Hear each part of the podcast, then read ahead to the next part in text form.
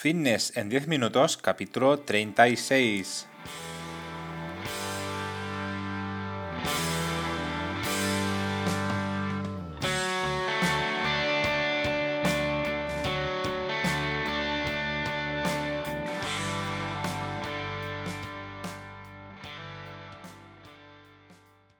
Bienvenidos un día más, un episodio más a Fitness en 10 minutos, capítulo número 36 del día 21 de septiembre de 2020. Buenos días, mi nombre es Mark y esto es Fitness en 10 minutos, un podcast en el que hablamos de todos esos conceptos, técnicas, estrategias y noticias sobre el mundo fitness, todo lo relacionado en entrenamiento, nutrición, suplementación, recetas y consejos para conseguir un estilo de vida más saludable. Hoy un programa que voy a dedicar a todas aquellas personas que han podido volver al trabajo después de estos meses de, inactividad y de ERTES debido al maldito coronavirus.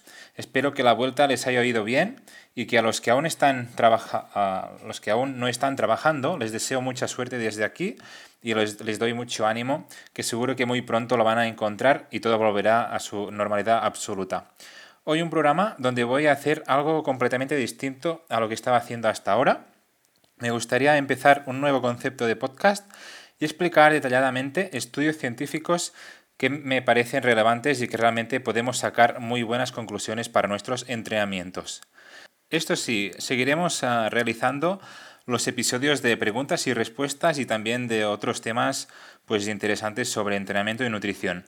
Pero creo que este nuevo concepto de, episodio creo que puede ser muy interesante, sobre todo para profundizar un poco más sobre todos estos, ah, todos estos temas de entrenamiento y nutrición, pero más enfocado al ámbito científico, donde realmente es ah, el lugar idóneo donde se ven realmente los resultados. ¿no?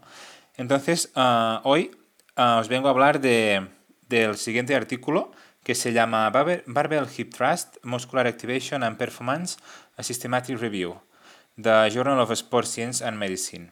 Este es el título de este artículo por si lo queréis buscar en internet y ah, trata sobre el hip thrust, este ejercicio que todos conocemos y que realmente tiene unos, beneficios muy importantes en, en el tren inferior. Así que espero que os guste mucho esta nueva sección. Pero antes, como siempre, comentaros que en marpadrosafit.com tenéis cursos para aprender sobre entrenamiento y nutrición. Básicamente, eh, encontraréis todo lo que necesitáis para mejorar vuestra salud de una forma sencilla, detallada y muy didáctica. Cada semana tenéis un nuevo curso y si además me queréis proponer algún tipo de curso que no esté, pues me lo podéis comentar y proponer en el apartado de mi página web marpadrosafit.com barra contactas. Y ahora sí, sin más dilación, empezamos con la explicación de este interesantísimo estudio en el que nos habla de un ejercicio muy común en el gimnasio, sobre todo realizado por el sector femenino. Se trata ni más de menos del hip thrust, y seguramente lo conoceréis perfectamente, sobre todo si sois chicas, ya que realmente es un ejercicio que lo realizan ah, chicas. Aún así, cada vez más hay, hay, muchos chicos que están intentando pues empezar con este ejercicio ya que realmente tiene muchos beneficios a nivel muscular para el, tren inferior. Así que se trata de una revisión sistemática que tenía como objetivo analizar la activación de los músculos involucrados en el hip thrust y los efectos que tenía en actividades deportivas que incluyen el desplazamiento horizontal, como por ejemplo correr. Entonces, antes de, entrar un poquito en las conclusiones que obtuvieron, a través de este estudio, quería comentaros que el hip thrust es un movimiento de empuje de cadera, en el que los músculos con mayor implicación son el glúteo mayor y el glúteo medio. Además, a través de, este tipo de ejercicios de empuje también trabajamos tanto los cuádriceps como también los, los isquiotibiales. Con menor medida, pero también se están trabajando. Mientras que la musculatura del abdomen, de lo que sería el core, pues nos ayuda a mantener una buena postura y a elevar la espalda en el momento de, la realización de, este ejercicio. Entonces, para realizar este ejercicio, lo que debemos hacer es apoyar ah, nuestra espalda en el banco y colocar ah, un disco o varios discos o una barra incluso encima de nuestra pelvis y luego a realizar el, empuje de cadera. ¿vale? Ah, es un poco difícil explicarlo por, por audio, pero si lo buscáis en, internet, si buscáis hip thrust, pues lo vais, a, vais a encontrar perfectamente y vais a ver cómo se realiza correctamente toda la, toda la técnica. Así que, como podéis ver, se trata de un ejercicio ah, muy demandante del tren inferior, ¿vale? donde vamos a trabajar todo lo que son las piernas. Entonces, en cuanto a los objetivos que sacaron de este estudio, son los siguientes. Se observó que los músculos extensores de cadera, que son el glúteo mayor y el bíceps femoral, demostraron una mayor activación en el hip thrust en barra en comparación con la sentadilla. En el segundo punto, obtuvieron que el ejercicio peso muerto con barra recta demostró una mayor activación del bíceps femoral que el hip thrust con barra. Entonces, en este caso, si queremos trabajar la parte posterior de la pierna, o sea, lo que son los isquiotibiales, es mucho mejor realizar con un peso muerto con barra que hacerlo con el hip thrust. Así que este es un dato importante a tener en cuenta, sobre todo en la realización de rutinas, ¿vale? Y a, la hora de tener en cuenta qué ejercicios utilizar para desarrollar un músculo u otro. Otro punto que sacaron de este estudio es que independientemente de la variación e intensidad del hip thrust utilizada, la activación muscular va de la siguiente manera. El músculo que más ah, activación tiene es el glúteo mayor. En segundo lugar, el erector de la columna. En tercer lugar, el bíceps femoral, seguido del semitendinoso y el vasto lateral. Luego encontraríamos el glúteo medio, el vasto interno y por último el recto femoral. Así que como podemos ver, Ah, el femoral es eh, uno de los músculos menos implicados en este tipo de ejercicio como es el hip thrust. Y por otro lado podemos comprobar como el glúteo mayor es uno de los músculos más implicados en el hip thrust. Así que este ejercicio será muy interesante si realmente queremos desarrollar esta musculatura. Luego también se ah, estudió ah, el tipo de, colocación de los pies Ah, y la activación muscular.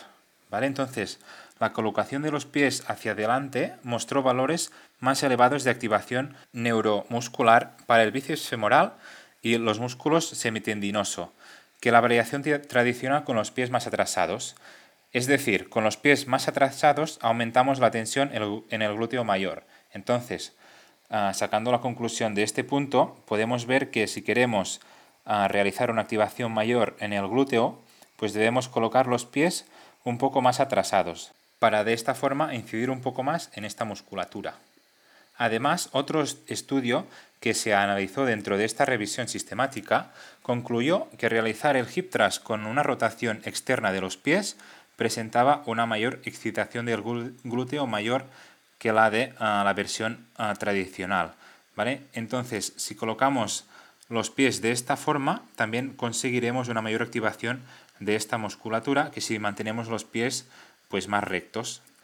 Otra de las últimas conclusiones que sacaron de estos estudios ah, pudieron concluir que cuatro de ellos demostraron una mejora significativa en las actividades de velocidad después de realizar el hip thrust.